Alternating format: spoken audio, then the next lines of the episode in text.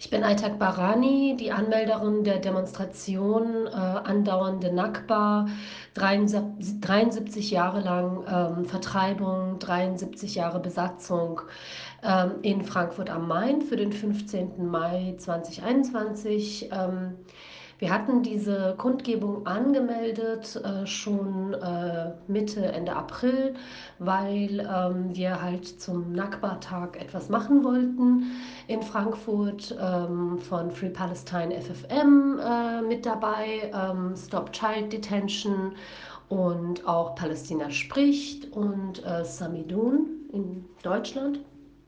Und ähm, äh, dazu eingeladen äh, waren auch die palästinensische Gemeinde äh, und Palästina Forum Nahost in Frankfurt. Und äh, so äh, war die Planung, bis dann die ganzen Ereignisse in Sheikh Jarrah und, in, und um die Al-Aqsa-Moschee in Jerusalem begannen und die Auseinandersetzungen sich verschärften. Und ähm, so wie wir das halt auch immer kennen, die Stimmung in Deutschland dementsprechend auch immer mehr äh, kippte Richtung antipalästinensischem Rassismus und ähm, äh, ja, ein Schutzschirm über die israelische Aggression. Äh, das war der Hintergrund, dass, ähm, was dann dazu geführt hat, dass uns ähm, von der Polizei äh, mitgeteilt wurde, dass äh, wegen der veränderten Situation die Kundgebung jetzt erstmal äh, besprochen werden muss, wozu wir uns ja auch äh, bereit erklärt hatten. Ähm,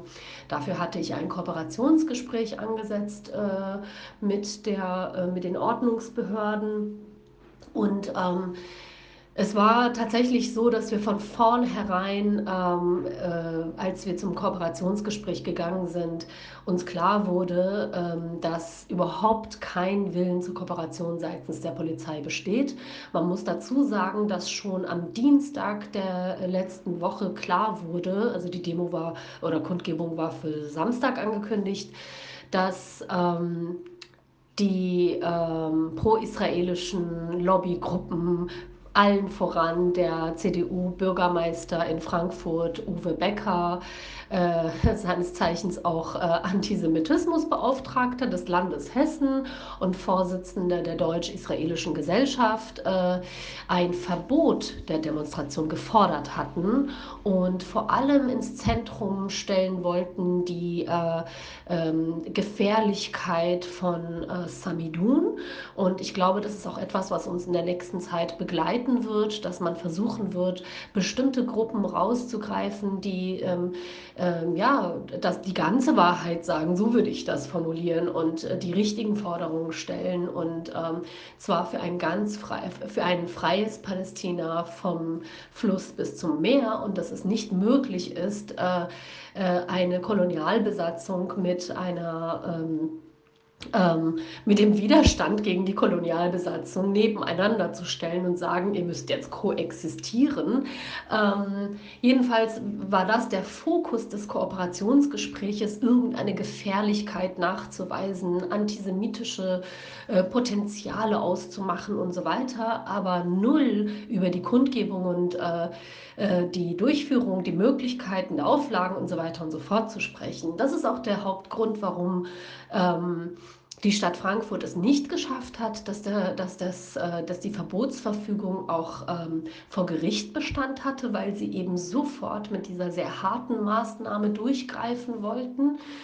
Ähm, ich frage mich natürlich schon, ob die das nicht selber wussten vorher und ob es letztendlich doch nur ein, was heißt nur, also nicht nur, sondern ein Einschüchterungsversuch gewesen ist und auch ein Versuch zu demobilisieren, weil natürlich bekommen viele Leute und Gemeinden und so weiter erst recht Angst, ähm, und die Situation dann vor Ort war tatsächlich auch davon geprägt, dass die Polizei äh, mir als Anmelderin zwei äh, Beamte an die Seite gestellt hat, die mich permanent verfolgt haben, die permanent äh, mich unter Druck gesetzt haben, dass ich jetzt endlich gucken muss, dass hier Platz ist. Sie haben uns tatsächlich mit Gattern äh, richtig dicht gemacht, sodass so viele Leute, die da hinkommen wollten, gar nicht mehr reinkommen konnten.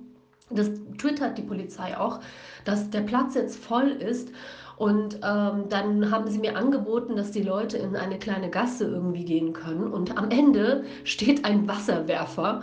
Und ich, ich es war einfach vor Ort klar, dass man das nicht ernst nehmen kann als äh, Kooperation sozusagen, vor Ort wirklich ernsthaft zu wollen, dass wir ähm, irgendwie äh, ein gutes Ende finden. Ähm, was man auch sagen muss, ist, dass die Presse überall war, total viele, auch ich, mir bekannte prozionistische Kräfte, die überall fotografiert haben und so weiter.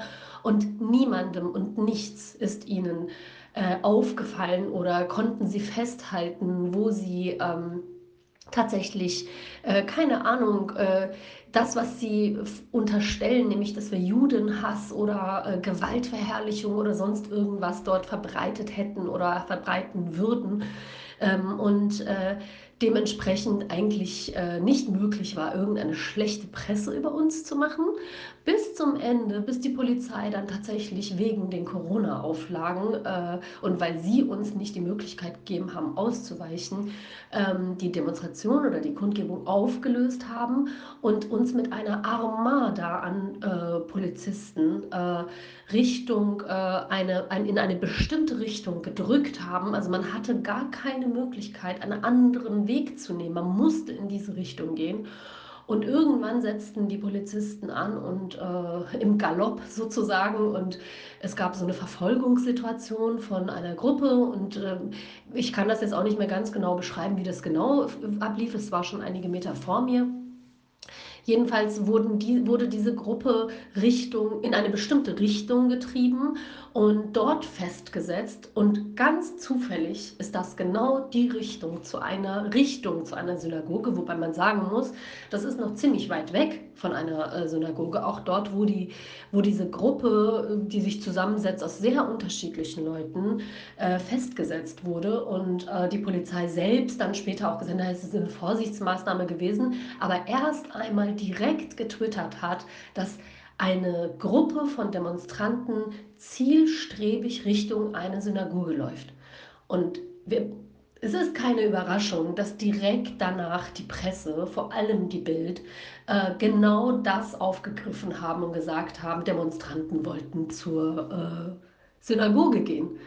Und so ähm, hat sich wieder äh, ein Fall hinzugefügt, der einfach nur konstruiert ist. Äh, wir sind auch gerade dabei, Zeugenaussagen zu sammeln, Protokolle zu schreiben, um genau nachzuweisen, dass das erstens eine Falschmeldung war, zweitens eine Diffamierung seitens der äh, Presse, äh, drittens, dass es unmöglich ist, dass sich das Qualitätsjournalismus schimpft. Nicht nur jetzt die Bild, die schimpft sich ja selber nicht mal so, aber auch andere, die, die sich dem angeschlossen haben, dass sie nicht mal mal eine Recherche betreiben, dass sie, sie hätten sich ja nur im Twitter angucken müssen, Zeugen schreiben unter der Twitter-Nachricht der Polizei, dass das genau so nicht war.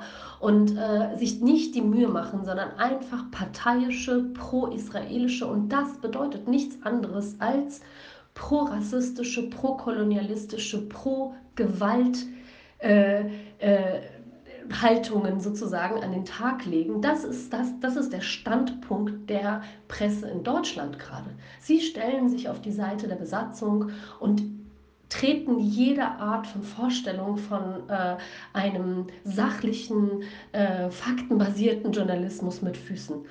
Und das scheint ihnen auch egal zu sein, also sogar ihr Berufsethos oder ihr, ihre Vorstellung von Qualität, wenn es darum geht, dass ähm, Palästina äh, zum Schweigen gebracht werden muss.